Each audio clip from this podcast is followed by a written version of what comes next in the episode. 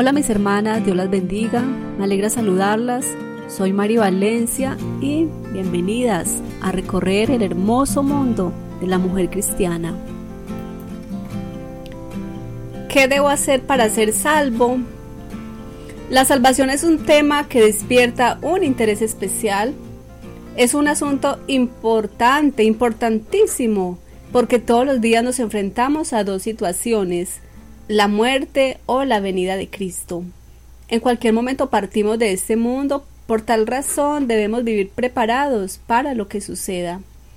Es importante indagar sobre este tema y gracias a Dios que tenemos su palabra, la Biblia, nuestra fuente directa y veraz de información divina. A continuación, mis primeros cinco pasos hacia el camino de la salvación. Nuestro primer paso es creer.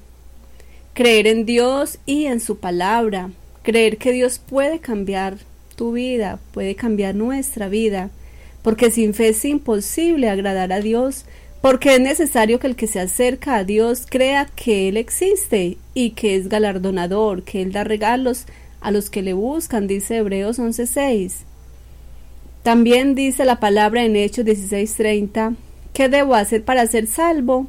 Ellos dijeron, Cree en el Señor Jesucristo y serás salvo tú y tu casa. Paso número dos, arrepentimiento. Arrepentirme. El paso número dos es el arrepentimiento y esta palabra significa cambio, cambio de mente, cambio de corazón, cambio de propósito, cambio de vida. Arrepentimiento es sentir vergüenza y dolor de lo que hemos sido y por lo que hemos de lo que hemos hecho. Debemos cambiar e iniciar una vida nueva que le agrade a nuestro Dios. Dice la palabra en San Marcos 1:14, después que Juan fue encarcelado, Jesús vino a Galilea predicando el evangelio del reino de Dios, diciendo, el tiempo se ha cumplido y el reino de Dios se ha acercado arrepentíos y creed en el Evangelio. Paso número 3. Bautismo.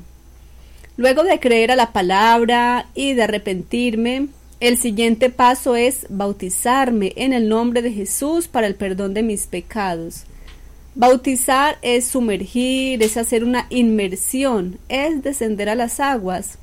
El bautismo es un acto simbólico en el cual se hace sepultura o entierro de aquel que ha muerto al pecado, de aquel que se ha arrepentido, que ha muerto al mundo y a las cosas que no agradan a Dios, para resucitar a una vida nueva en Cristo Jesús y ser hecho una nueva criatura.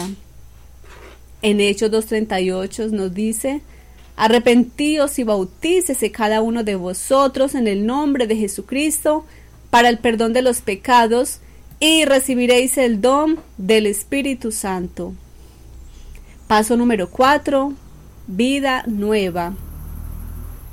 Este punto es el resultado de las decisiones anteriores, el reflejo de la obra de Cristo en tu vida. No practicar más el pecado, leer la Biblia, la Biblia que es nuestro gran manual de vida. Ella actúa como espejo y nos muestra cómo debemos vivir. Y así como Cristo murió, fue sepultado y resucitó al tercer día, nosotros debemos morir, que es arrepentirnos, ser sepultados, ser bautizados, resucitar es vivir una vida nueva en Cristo Jesús. Ahora Dios nos llama a vivir una vida nueva en favor de las cosas de arriba del cielo, Dios nos reta a vivir para Él, a menospreciar nuestras vidas a cambio de su reino, así como lo hizo Jesús. ¿No sabes que los injustos no heredarán el reino de Dios? No erréis, ni los fornicarios, ni los idólatras, ni los adúlteros, ni los afeminados, ni los que se echan con varones. Eso dice la palabra en 1 Corintios 6, 9. Paso número 5. Perseverar. Aquí en este paso alcanzamos una estabilidad espiritual. No podemos descuidar la comunión con Dios, debemos vivir preparados y limpios de pecado, perseverando en el Señor. Es importante perseverar, ya que la venida de Cristo es uno de los sucesos más grandes que estamos esperando la Iglesia. Desde hace muchos años es uno de los grandes acontecimientos que estamos esperando. Cuando Jesús venga a levantar a su iglesia, todos los que estemos en Cristo seremos trasladados a un lugar especial y allí estaremos siempre con nuestro Dios. Dice la palabra, el que persevere hasta el fin, éste será salvo. En San Mateo 24:42 nos registra, velad pues porque no sabéis a qué hora ha de venir vuestro Señor, pero sabed esto, que si el padre de familia supiese a qué hora el ladrón habría de venir, velaría y no dejaría minar su casa. Por tanto, también vosotros estad preparados, porque el Hijo del Hombre vendrá a la hora que no pensáis. Bendito sea el nombre de Jesús. Estimado amigo, muchas gracias por su tiempo. No queda sino recordar esas palabras de los apóstoles. En 2 Corintios 6:2, en tiempo aceptable te he oído y en día de salvación te he socorrido. He aquí ahora el tiempo aceptable, he aquí ahora el día de salvación. En Hebreos 4, en Hebreos 4:7 dice, otra vez determina un día hoy, diciendo, después de tanto tiempo por medio de David, como se dijo, si oyereis hoy su voz, no endurezcáis vuestros corazones.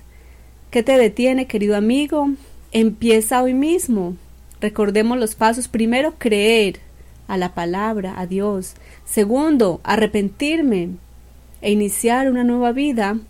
Tercero, el bautismo como acto simbólico, entregar mi vida a Cristo. Número cuatro, vida nueva. Aquí soy nueva criatura, seremos nuevas criaturas practicando cosas que le agradan al Señor. Y número cinco, perseverar hasta la venida de Cristo. Aleluya. Muchas gracias por su tiempo. Bendiciones. Felicitaciones por unirte a este diálogo. Compártelo con una amiga y crezcamos juntas. Visítanos en las diferentes redes sociales.